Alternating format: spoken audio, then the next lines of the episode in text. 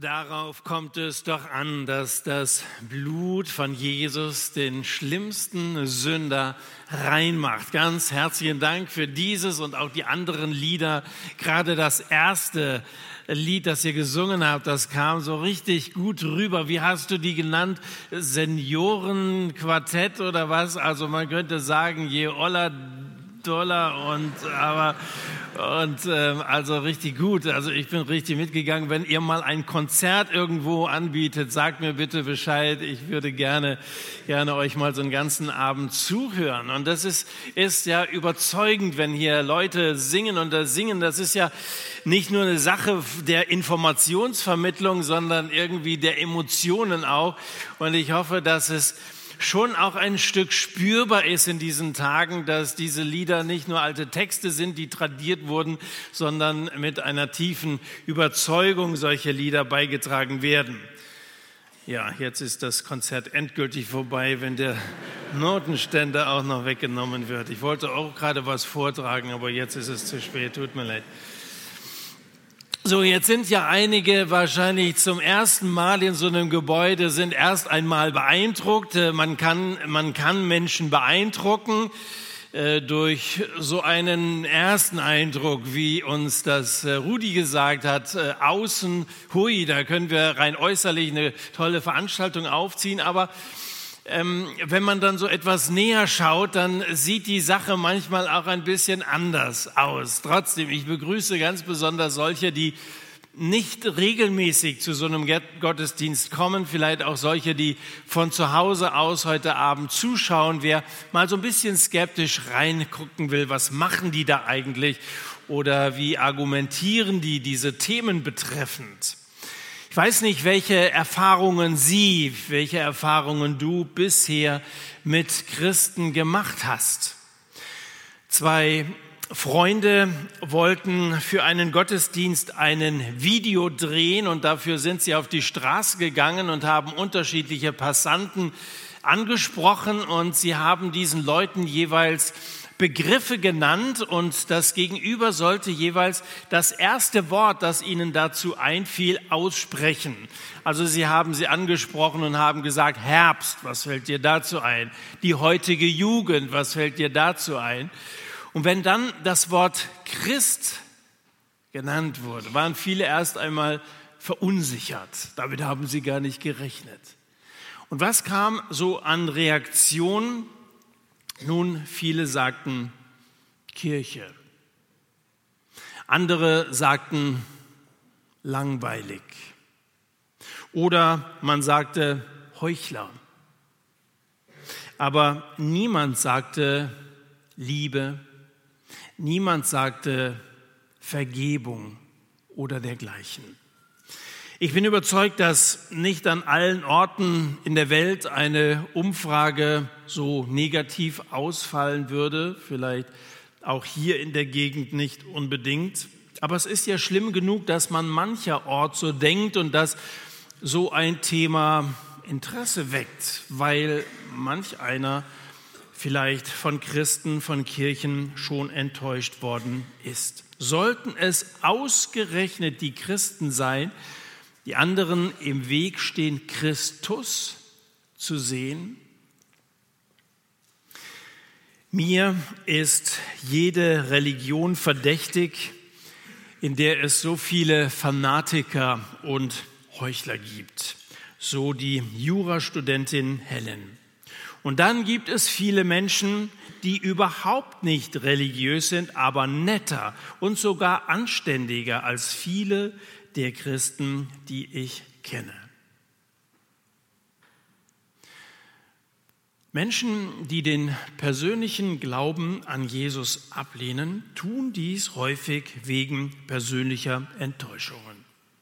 Sind enttäuscht von den Christen, weil sie solche kennen, vielleicht als Arbeitskollegen und den Unterschied merken zwischen dem, was sie eigentlich bekennen, zwischen dem, was sie sonntags an den Tag legen und dem, wie sie sich in der Woche gegenüber ihren Kollegen oder auch Geschäftspartnern verhalten. Andere sind enttäuscht von der Kirche als solcher, der Institution der Kirche, einer der Landeskirchen oder auch einer solchen Freikirche wie hier. Also Sie, die Sie heute Abend hier so reinschnuppern, haben Sie bisher freundliche Christen kennengelernt? Sind Sie der Einladung eines offenen, aufgeschlossenen Menschen gefolgt und sind mitgekommen?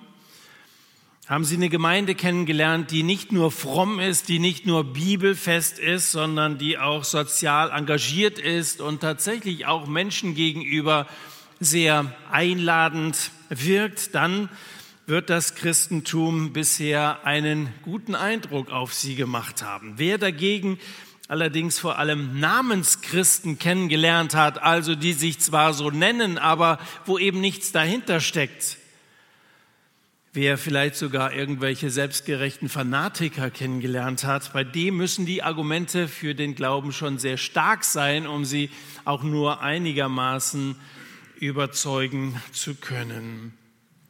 Ein Christ, der nicht nach christlichen Grundsätzen lebt, und zwar sein Leben lang, nicht nur so einige Stunden, die man mit anderen Christen im Haus Gottes verbringt, ein Christ, der nicht nach christlichen Grundsätzen lebt, kann dem Namen Gottes mehr Schaden zufügen als 100 Atheisten. Und er ist der Grund für solche Aufkleber, die es gibt, auf denen steht, Jesus rette mich vor deinen Jüngern.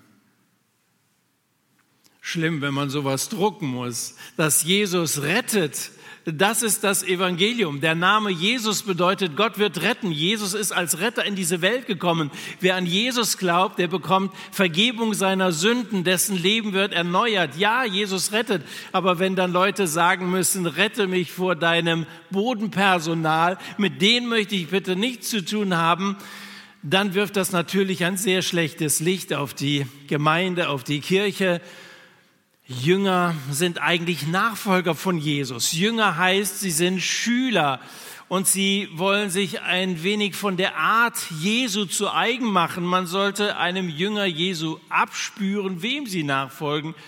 Wenn das nicht der Fall ist, dann ist das ein schlechtes Zeugnis. Ich möchte gerne drei Aspekte heute Abend betonen, drei Aspekte ähm, bestimmte äh, Schwerpunkte legen, die mir bei dieser gesamten Thematik wichtig sind. Ich möchte zunächst einmal die Frage stellen, wer ist denn eigentlich ein Christ? Das müsste man ja erst einmal definieren. Dann will ich etwas sagen über Charakterschwächen von Christen. Und in einem dritten Punkt möchte ich noch etwas sagen über Christen und Christus. Also, wir fangen erst einmal an mit diesem ersten hm, Gliederungspunkt. Wer ist denn eigentlich ein Christ? Ist ein Christ jeder, der sich so nennt? Ich habe einen Freund, der heißt mit Nachnamen Rost. Aber deshalb sprühe ich den nicht mit Rostumwandler ein oder versuche an dem rumzuschleifen. Er heißt Rost, aber er ist nicht Rost. Ja? Ich habe einen anderen Freund, der heißt Jung, der ist allerdings jetzt schon seit 61 oder 62 Jahre alt. Also, hm, der heißt Jung, aber nein, der ist nicht mehr jung. Also nur den Namen zu tragen, muss noch nicht unbedingt etwas äh, von dem aussagen, was man ist. Und so, glaube ich, gibt es manche, die im Christentum zwar diesen Namen tragen und auch wenn es auf irgendwelchen Formularen einzutragen gilt, Religionszugehörigkeit Christ hinschreiben würden. Mancher nennt sich Christ, aber er ist es gar nicht. Nun, das Spektrum reicht vom Namen Christen auf der einen Seite bis zum Fanatiker auf der anderen Seite. Der Namenschrist mag einer Kirche oder einer Gemeinde angehören, aber er lebt seinen Glauben gar nicht. Vielleicht glaubt er noch nicht einmal wirklich. Und ein Fanatiker auf der anderen Seite ist jemand, der es mit seinem festen Glauben und einem strengen Leben nach unserem Empfinden irgendwie ein bisschen zu weit treibt. Und jetzt könnte man es sich natürlich mit der Definition leicht machen und sagen, der ideale Christ ist irgendwo in der Mitte anzusiedeln. Also er soll natürlich schon glauben, aber er soll es auf der anderen Seite auch nicht übertreiben. Also irgendwo so zwischen zwei Extremen, wenn wir da die Mitte finden, dann haben wir also einen Christen vor Augen. Aber so eine halbe, halbe Definition ist ganz Unsinn. Denn Christ wird man allein durch die Gnade Gottes. Ein Christ ist Christ, weil er mit ihm, dem Herrn, in Verbindung steht ja auch eine Prägung von ihm mitbekommt.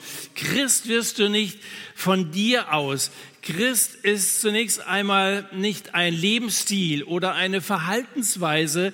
Christ wird man durch die Gnade Gottes. Der Glaube, dass Gott mich liebt und dass er aus lauter Liebe seinen Sohn Jesus Christus für uns in diese Welt geschickt hat und Jesus aus Liebe für uns am Kreuz gestorben ist, für unsere Sünden sein Leben gelassen hat und dass dieser Gott uns, wenn wir an Jesus glauben, uns als seine Kinder annimmt, das macht einen Christen aus und das macht bescheiden. Das macht bescheiden. Fanatische Christen nehmen das Evangelium nicht etwa zu ernst, sondern wahrscheinlich haben sie es gar nicht wirklich begriffen. Die nehmen das Evangelium gar nicht ernst genug.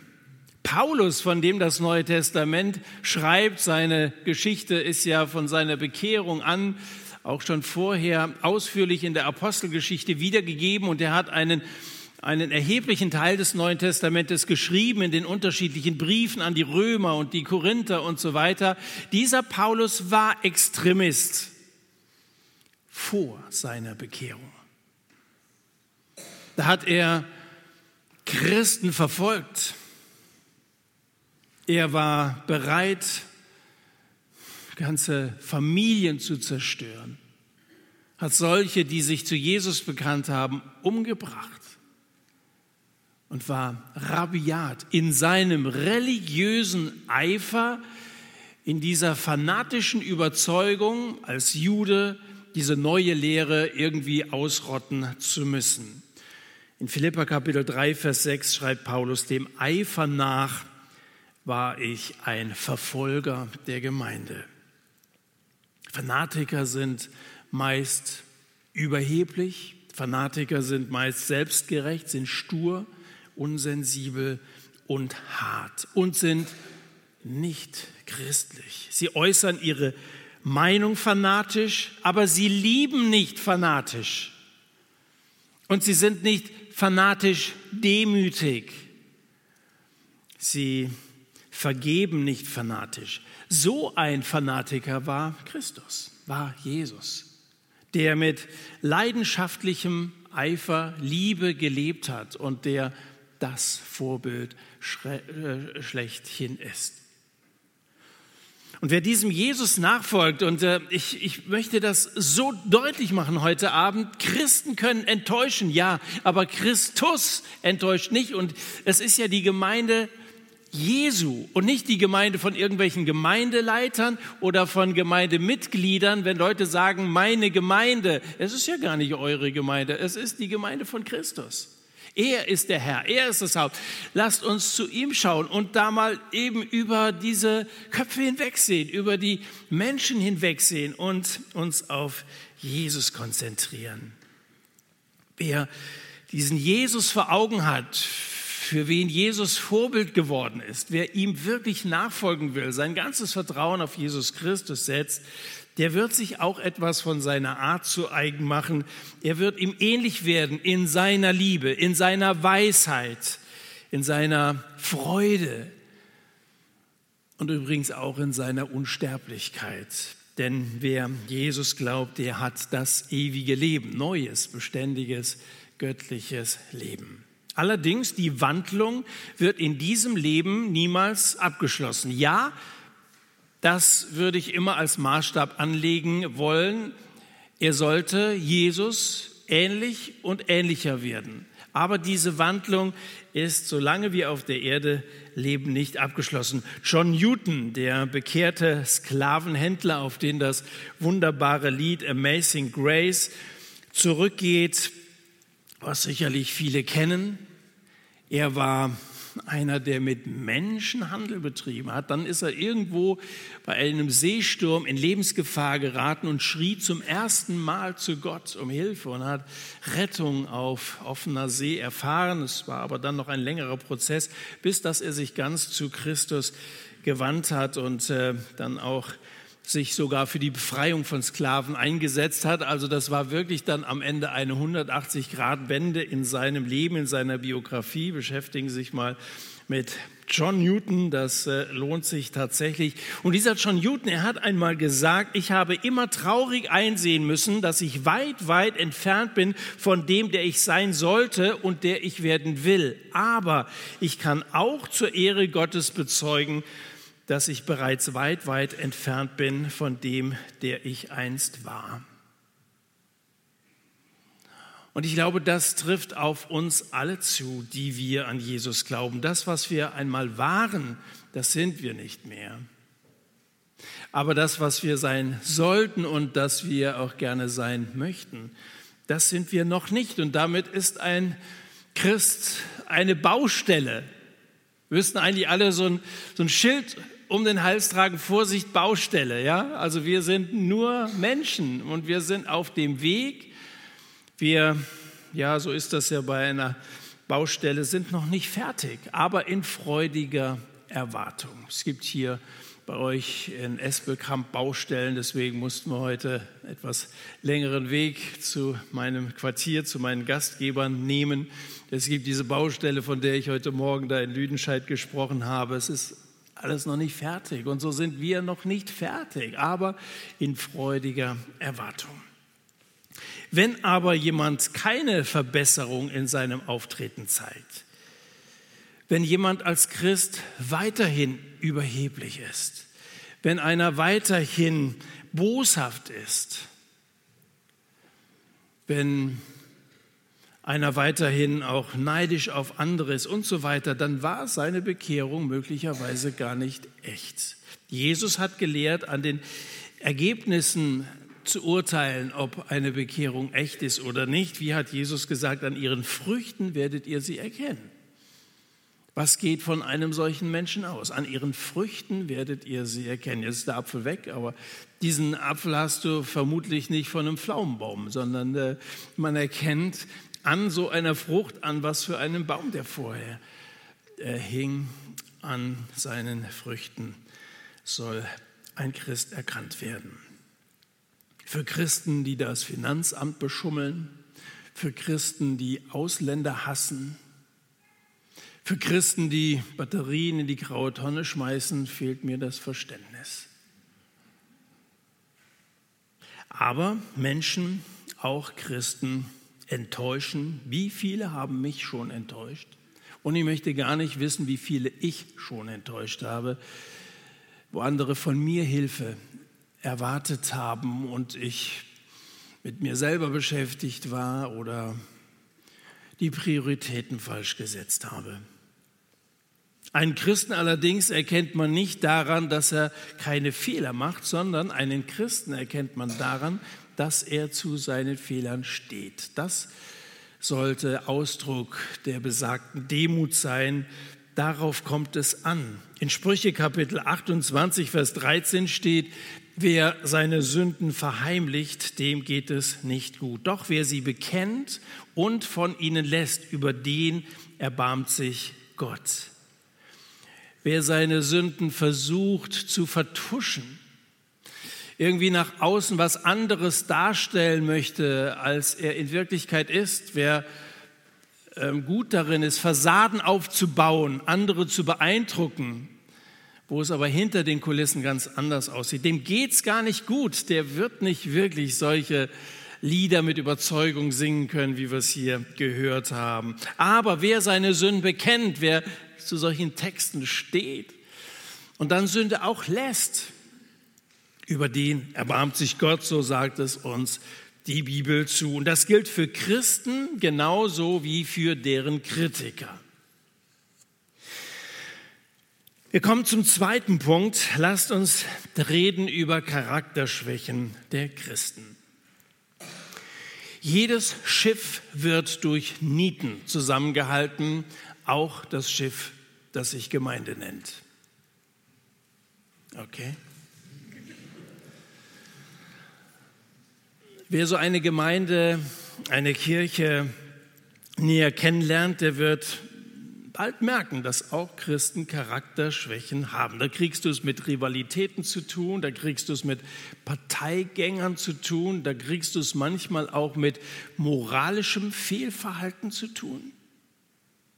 Das ist ein Grund, warum viele aus den Kirchen ausgetreten sind. In der katholischen Kirche gab es nie zuvor eine so hohe Zahl von Austritten wie im vergangenen Jahr. Die Zahlen von diesem Jahr sind mir nicht bekannt. Aus genau solchen Gründen. Und dem gegenüber, also das, das sind die, die sich Christen nennen, und dem gegenüber stehen viele Nicht-Religiöse, deren Leben vorbildlich ist. Ja, das habe ich des Öfteren schon gehört, dass also Christen mir gesagt haben, auf meine eigenen Leute konnte ich mich nicht verlassen, als ich Hilfe gebraucht habe. Aber meine nicht-christlichen Freunde, die haben mir zur Seite gestanden, die haben mir geholfen, die hatten Zeit. Sollten denn nicht Christen, wenn das Evangelium wahr ist, besser sein als die anderen und eben auch selbstloser sein?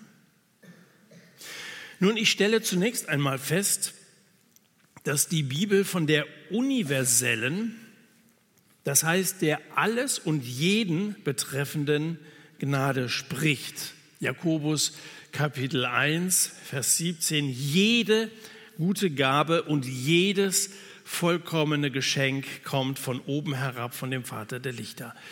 Das heißt, alles ist gewirkt von Gott. Jede weise Handlung kommt von ihm. Und jede gute Tat, jede gerechte Entscheidung kommt von ihm, von Gott. Jeder schöne Charakterzug kommt von Gott. Gott, der gnädig ist und der gerecht ist, er verteilt seine guten Gaben an alle Menschen. Also das ist ja wirklich absolut gemeint in diesem Vers. Er als Gott verteilt großzügig Weisheit, er verteilt Talente, er, er verteilt Schönheit. Es gibt äußerlich schöne Menschen, aber es gibt charakterlich sehr schöne Menschen er verteilt können, ganz unabhängig davon, wer man ist. Und darum haben auch Nichtchristen schöne Charakterzüge, weil ja Menschen generell aus der Hand Gottes hervorgegangen sind. Ursprünglich sind die Menschen nach dem Bilde Gottes geschaffen worden und einigen merkt man das sogar noch an. Aber wir müssen an der Stelle auch noch ein Stück weitergehen. Eine zentrale Botschaft der Bibel ist die, dass wir nur durch Gnade eine Beziehung zu Gott haben können. Und eben nicht von uns aus, aufgrund unserer Charakterzüge, unserer Leistungen bei Gott Anerkennung finden, sondern dass wir nur alleine durch sein liebevolles sich Menschen zuwenden einen Menschen verändern kann und zu einem Kind Gottes machen kann. Unsere moralischen Anstrengungen reichen niemals aus. Das ist eine Kernaussage des Evangeliums. Nicht aus uns, nicht aus Werken, so betont es der Apostel Paulus im Epheserbrief zum Beispiel sehr, sehr deutlich, damit niemand sich selbst auf die Schulter klopft, damit niemand sich selbst rühmt. Niemand, niemand wird von sich aus erlöst. Auch wenn es Kirchen gibt, die das zumindest diesen Eindruck erwecken, dass wenn du die Sakramente einhältst und so weiter, wenn du also treu bist und äh, immer so nach den Vorgaben dich verhältst, dann hast du bei Gott eine Chance. Das ist nicht das Evangelium, sondern wir sind erlöst aus der Gnade Gottes. Die Erlösung hat alleine Jesus Christus vollbracht. Durch sein Sterben am Kreuz, durch seine Auferstehung hat er dieses neue Leben, das möglich ist für Menschen, ans Licht gebracht. Das ist die Kernaussage der christlichen Theologie. Wenn jetzt ein Mensch anfängt an Jesus zu glauben, dann verändert er sich, dann wächst er mehr und mehr in sein Bild hinein. Allerdings ist die positive Veränderung von Verhalten und Charakter ein Prozess, so wie Newton das gesagt hat. Und dieser Prozess beginnt, nachdem einer Christ geworden ist. Also die Annahme, dass ein Mensch sein Leben erstmal in Ordnung bringen muss, sich erstmal vor Gott in Positur bringen muss, so wie ein Soldat, wenn also so ein äh, höhergestellter Offizier oder so vorbeikommt, dass man stramm steht, dass wir meinen, wenn wir es jetzt mit Gott zu tun haben, da muss ich mich also erstmal muss zeigen, dass ich ein guter Soldat bin, dass ich ein guter Mensch bin. Das ist ein schwerer Irrtum. Komm, so wie du bist, sei ehrlich und demütig und sag, ich bin ein Sünder. Da gab es diese beiden im Tempel, von denen Jesus erzählt. Einer, der meinte, schau, was ich ein toller Typ bin. Ich, ich gebe Spenden und ich bete regelmäßig. Ich halte mich eben an die religiösen Vorgaben. Das war ein Pharisäer, dem gegenüber im Tempel ein Zöllner stand, der nur sagte, Gott sei mir dem Sünder gnädig. Das eine war ein Heuchler, ein Angeber, das andere war ein aufrichtiger Sünder, der wusste, ich bin angewiesen auf die Gnade Gottes. Und wenn du sagst, ich bin noch nicht so weit, also mein Leben müsste sich erst einmal ändern, vergiss es. Es geht nicht darum, dass du dein Leben veränderst, sondern dass du dich verändern lässt, dir deine Schuld vergeben lässt. Es soll irgendwo in den Slums von Los Angeles einen Maler gegeben haben, der auf der Suche nach einem Obdachlosen war, den er gerne auf einem Bild darstellen wollte. Und da brauchte er jetzt einen, der ihm Modell gestanden hat. Und dann fand er einen, der also da mit ziemlich runtergekommenen Klamotten, unrasiert, ungekämmt da saß. Hat er gesagt, ich gebe Ihnen ich gebe Ihnen 10 Dollar, wenn Sie sich also morgen bei der und der Adresse, da ist mein Atelier, melden, äh, ich will ein Bild von mir malen. Was, Sie wollen ein Bild von mir malen und so. War ganz beeindruckt, hat sich die Adresse geben lassen. Am nächsten Tag klingelte es bei diesem Maler und da macht der Maler die Tür auf und da stand einer, musste erst mal hingucken, wer ist das? Von diesen 10 Dollar hatte der Mann sich ein weißes Hemd gekauft. Er war beim Friseur gewesen, hat sich in Ordnung gebracht, der Bart war weg. Und der Maler sagte, so kann ich sie leider nicht gebrauchen. Komm so wie du bist. Du musst nicht versuchen, jetzt nach außen einen guten Eindruck zu machen. Das wäre doch Heuchelei. Sondern lass dich von ihm verändern, sodass diese innere Freude der Erlösung nach außen strahlt und dadurch dein Wesen verändert wird. Der Heilige Geist in dir diese Eigenschaften der Liebe, der Freude, des Friedens nach außen trägt, aber nicht durch eigene religiöse Bemühungen. Das ist die Einladung zum Evangelium. Komm so, wie du bist. Du brauchst dich, wie es im Gleichnis vom verlorenen Sohn heißt, äh, nicht dieser Schweinestelle oder wie es in einem anderen Gleichnis heißt, der Hecken und Zäune, wo du dich rumgetrieben hast, zu schämen, sondern schau nach vorne, wo der Vater mit ausgestreckten Armen auf den verlorenen Sohn wartet, der dich in seine Arme schließen möchte, der dich annehmen möchte als Familienmitglied und dir damit eine ganz neue Identität zuteilen möchte als Kind Gottes. Nun, da es darum geht, erst einmal so zu kommen, wie man ist, und da das Ganze, wie wir sagten, ein Prozess ist, besteht die Kirche Jesu erst einmal aus einem Haufen unreifer, kaputter Menschen. Das hat man Jesus zu Lebzeiten vorgeworfen. Er schien ja eine enorme Anziehungskraft auf die unmöglichsten Leute zu haben. Zöllner, Sünder, was für ein Gesindel sich da immer um Jesus versammelt hatte. Nun von Abigail von Buren stammt folgendes Sprichwort: A church is a hospital of sinners, not a museum of saints. Die Kirche Jesu ist ein Krankenhaus für Sünder, nicht etwa ein Museum für Heilige.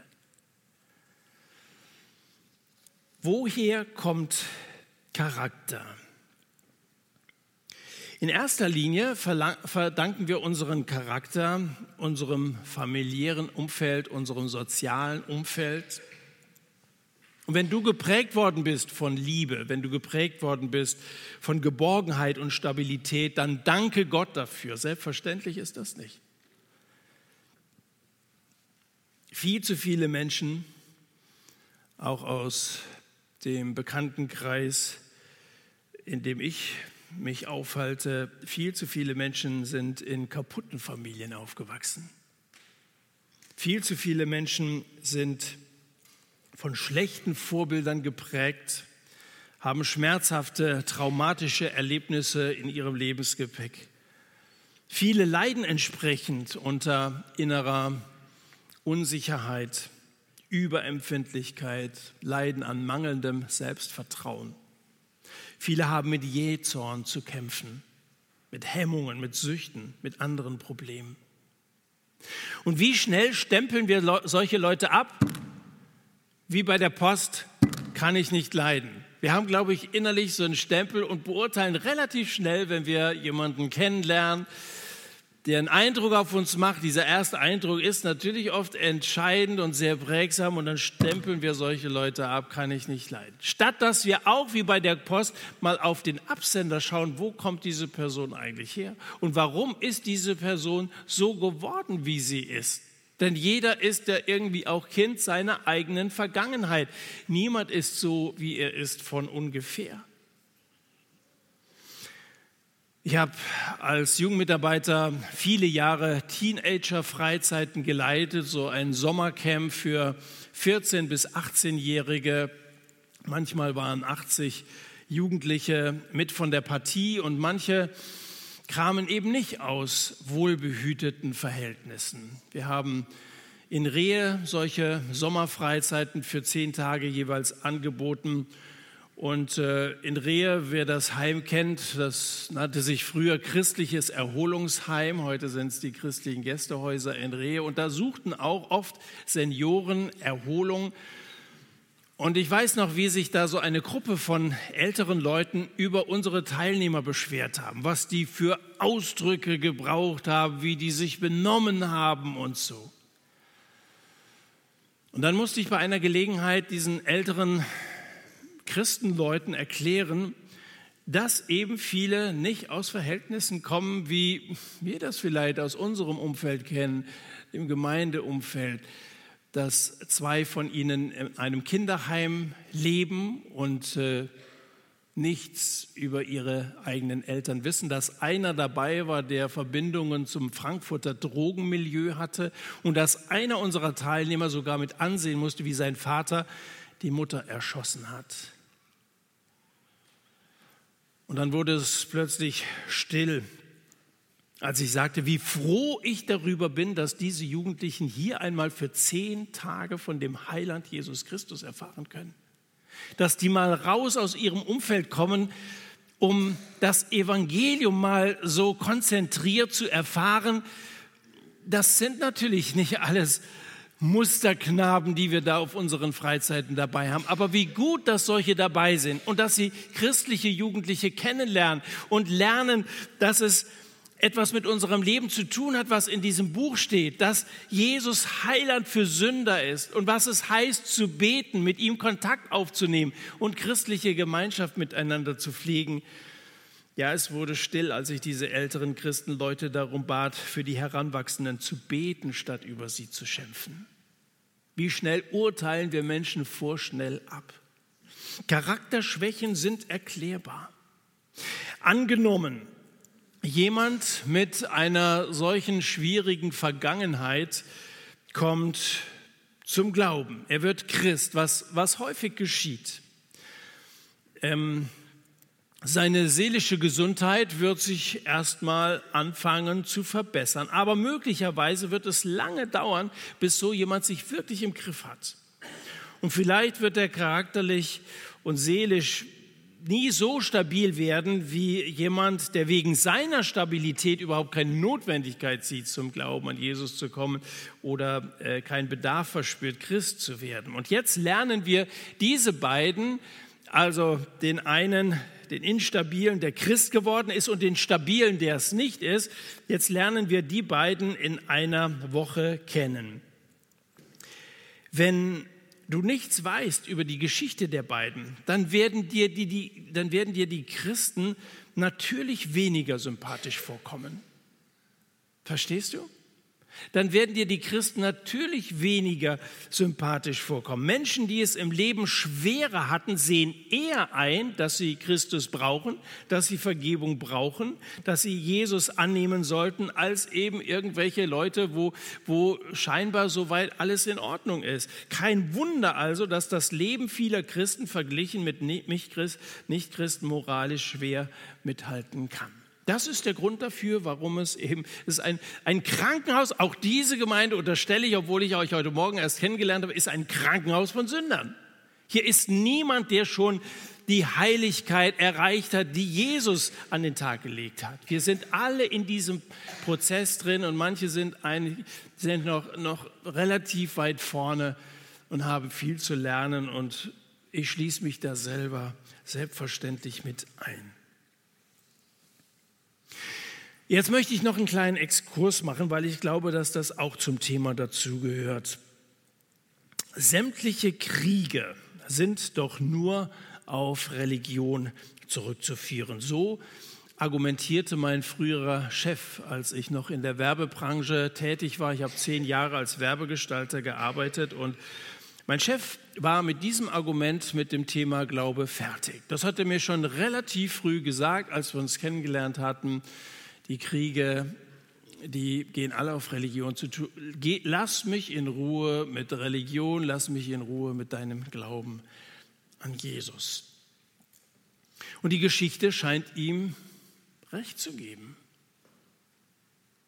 Es mag im Russland-Ukraine-Konflikt nicht der Fall sein, aber wenn wir jetzt an den Nahostkonflikt denken, der Islam, gegen das Judentum, ein schon lange anhaltender Streit, der nicht nur hier, sondern auch an anderen Stellen zu Terror und zu Auseinandersetzungen geführt hat.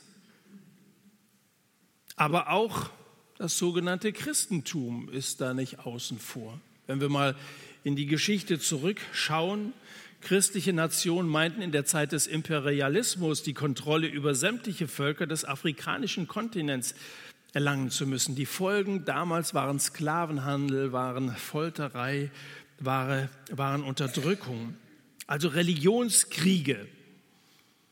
Es sind unterschiedliche Religionen davon betroffen. Das schrecklich, schreckliche totalitäre japanische Reich des 20. Jahrhunderts wuchs auf dem Boden einer von Buddhismus und Shintoismus geprägten Kultur heran. Glaubt mal nicht, dass die Buddhisten äh, so friedliebend, wie sie vielleicht manchmal nach außen erscheinen mögen, tatsächlich sind. Also das, das äh, Thema von heute Abend betrifft ja nicht nur die christliche Kirche.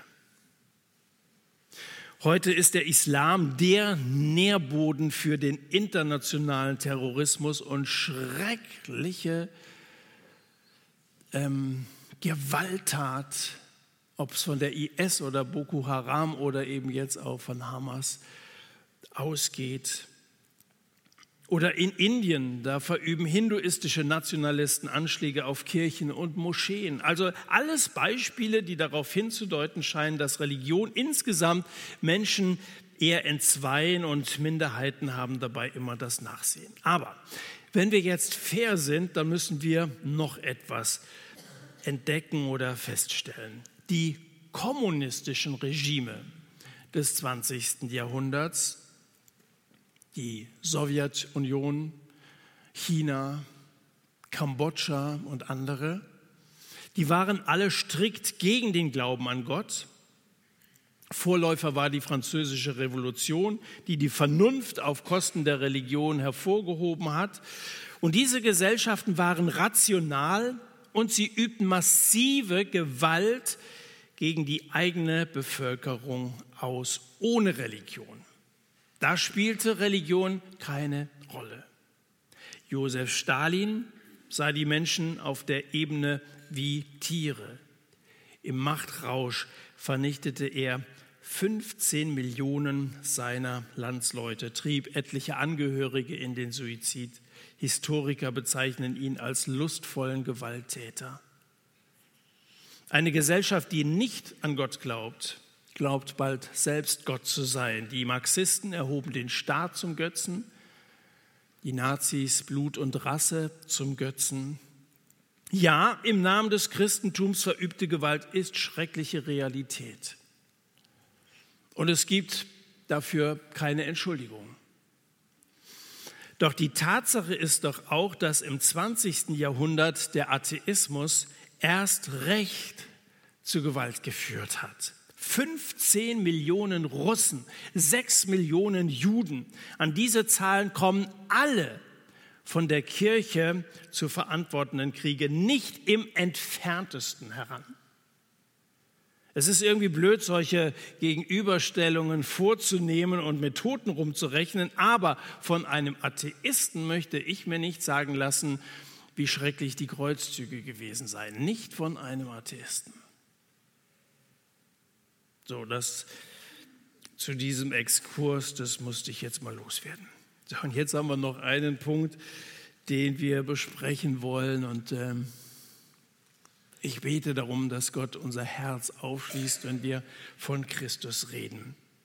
Die Gemeinde von Jesus Christus wird außerhalb vom Himmel gebaut und darum ist immer noch Unkraut unter dem Weizen. Oder Goethe hat einmal gesagt, wo, wo viel Licht ist, da gibt es auch viel Schatten. Das ist so. Wo viel Licht ist, da gibt es auch viel Schatten. Ein Mann hat mal zu einem Pastor gesagt, er wolle von Gott nichts wissen. Er sei von einem Mann, der sich Christ nannte, in einer beruflichen Angelegenheit in finanzieller Hinsicht betrogen worden. Ist das der einzige Grund? fragte der Pastor. Ja, sagt der Mann. Gut, ich verstehe. Ich schlage vor, dass wir das schriftlich machen. Dann nahm der Pastor so ein Notizblöckchen raus und dann schrieb er auf eine freie Seite, ich wollte von deinem Jesus nichts wissen, weil einer, der vorgab, Christ zu sein, mich in einer beruflichen Angelegenheit betrogen hat.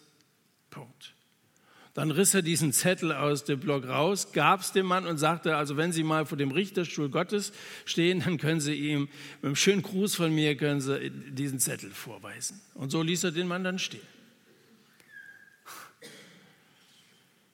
Es hat nicht lange gedauert, dass der Mann äh, bei dem Pfarrer oder Pastor noch einmal klingelte und, und dann hat er gesagt, ich bringe das Papier zurück. Ich glaube, dass das kein Argument sein kann. Ich glaube, dass ich damit vor Gott nicht weit komme. Und dann hat es nicht lange gedauert, bis dieser Mann sich bekehrt hat, dass dieser Mann die Gnade Gottes kennengelernt hat und selber einer geworden ist, der dann diesen Reifeprozess begonnen hat, als Kind Gottes seinen Weg angetreten ist. Nun, diesen scheinfrommen Betrüger möchte ich nicht in Schutz nehmen.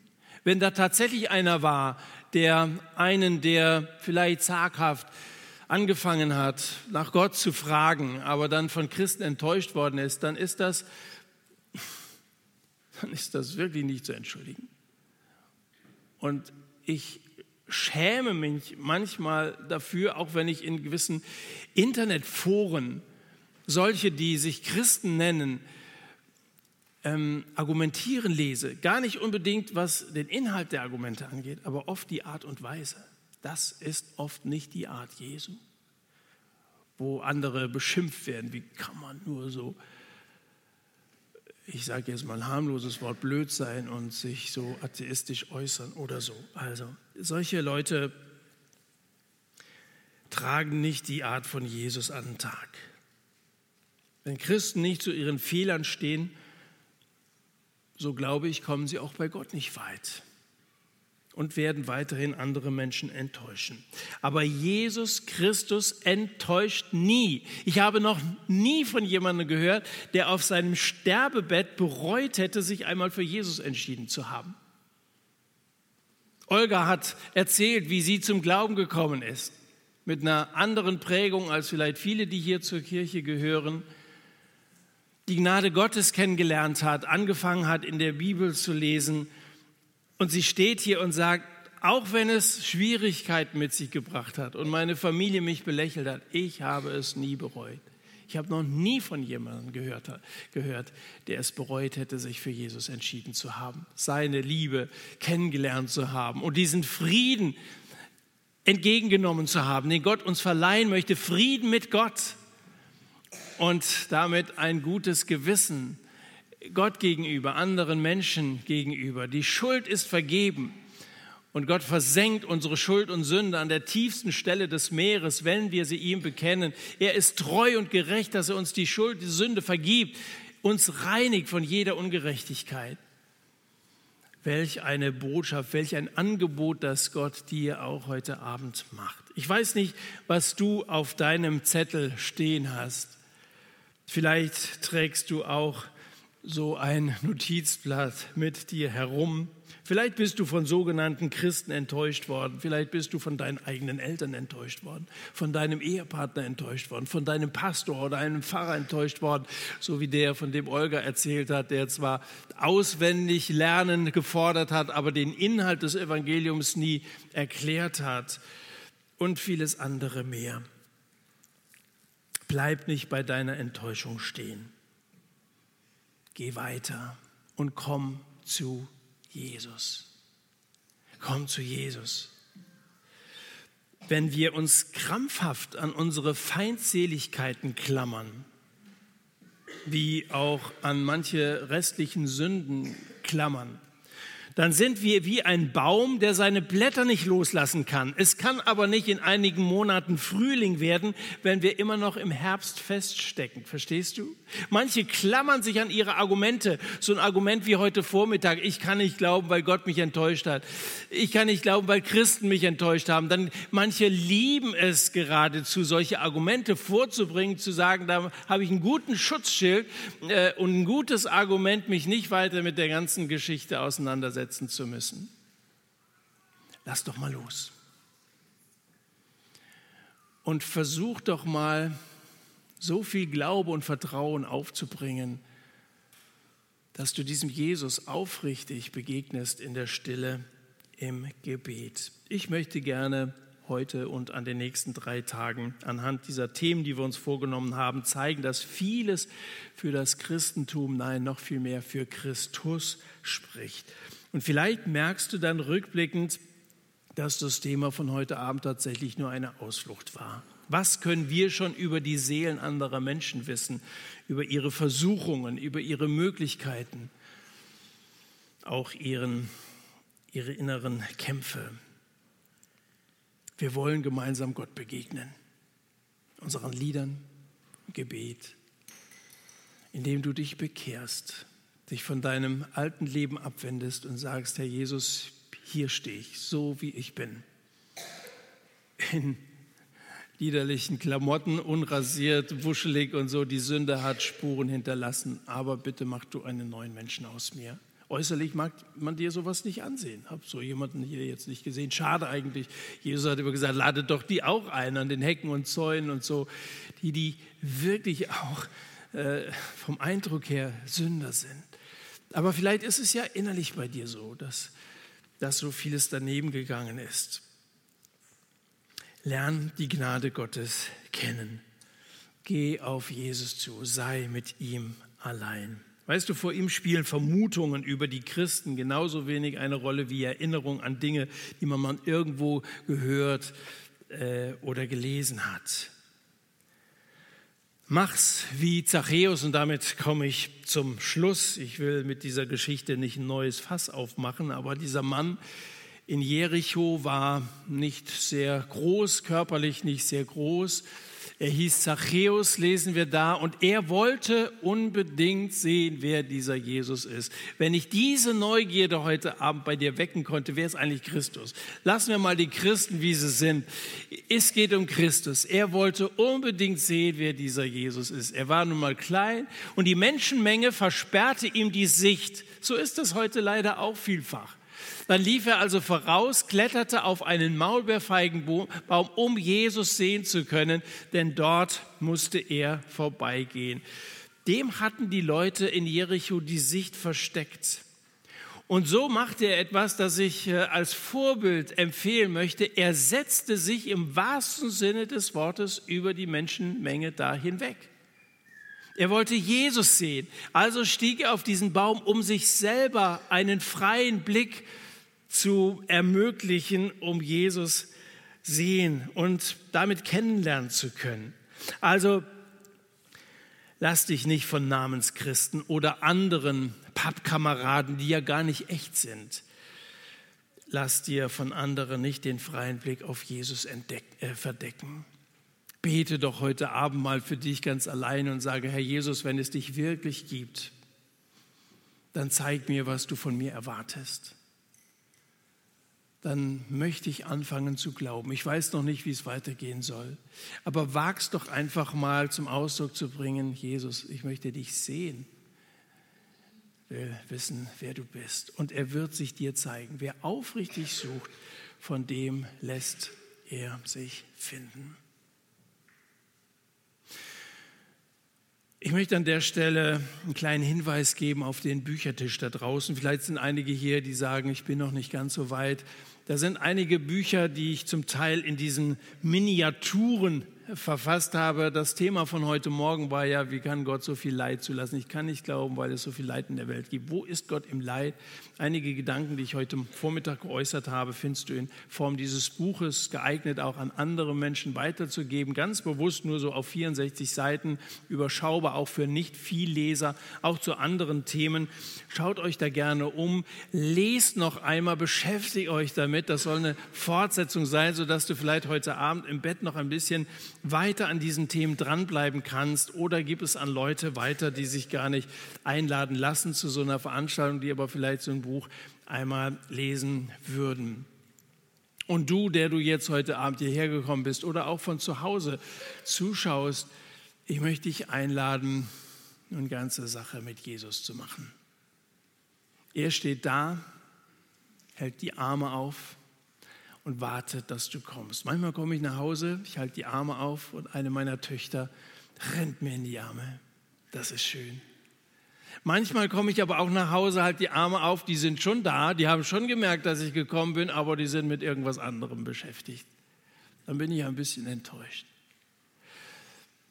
Gott hat alles gemacht, damit du gerettet werden kannst. Er hat deine, seinen Sohn Jesus Christus für dich sterben lassen. Und nun steht er da, wie der Vater im Gleichnis vom verlorenen Sohn. Kommst du nach Hause? Willst du dich ihm anvertrauen? Oder gefällt dir das Leben, das hinter dir liegt im Schweinestall? Dem Sohn hat es nicht gefallen. Als er so die erleuchteten Fenster im Hause seines Vaters sieht, da verblasst das alte Abenteuer hinter ihm. Er wird erwartet.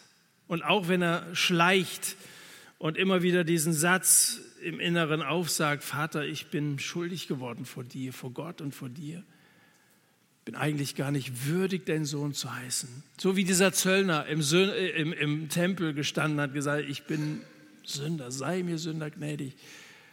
So hat sich auch dieser Sohn geäußert. Und dann heißt es, der Vater sieht ihn und der rennt ihm entgegen. Vielleicht sagst du, ich bin hier, Gott ist da und die Distanz ist so groß. Nun, wenn du liest, dass Gott dir entgegenkommt, dann ist die Distanz plötzlich nicht mehr so groß. Es ist ja nur noch die Hälfte. Und wenn du dann noch bedenkst, dass der Junge schlich und der Vater rannte, dann ist die Distanz noch kleiner. Im Jakobusbrief heißt es, naht euch Gott, so wird er sich euch nahen. Wenn du dich heute Abend auf den Weg machst und sagst, ja, ich will Jesus vertrauen, dann kommt er auf dich zu. Er wird dich in seine Arme schließen. Er freut sich, wenn ein Sünder Buße tut. Wir wollen jetzt wieder das Lied miteinander singen, das wir heute Vormittag schon mal gesungen haben. Jesus, zu dir kann ich so kommen, wie ich bin. Du hast gesagt, dass jeder kommen darf.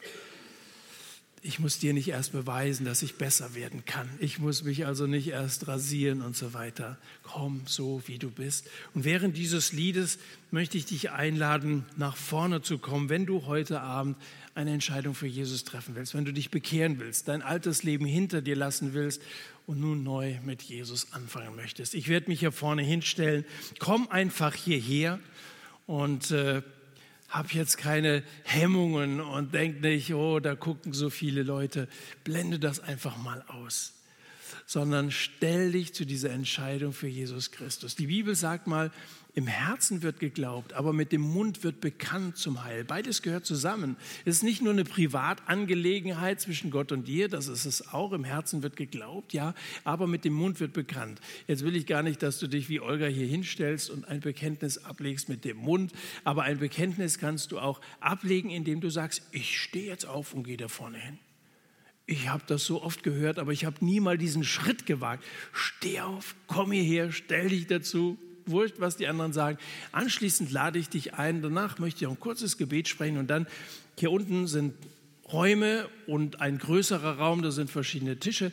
Wenn du mit jemandem persönlich reden möchtest, unter vier Augen ist das möglich. Wir können auch eine Runde machen, wo vielleicht noch einige Fragen beantwortet werden können. Nehmen wir uns noch ein wenig Zeit. Wir haben ja bewusst eine frühe Anfangszeit genommen, so dass vielleicht nicht jeder auf die Uhr gucken muss. Es ist schon spät geworden. Und nimm diese wichtigste Entscheidung des Lebens ernst. Und so darfst du, wenn du dich heute Abend bekehrst zu Jesus, mit dieser Freude, dieser Befreiung nach Hause gehen. Ich bin bei Gott angenommen. Jesus, zu dir kann ich so kommen, wie ich bin.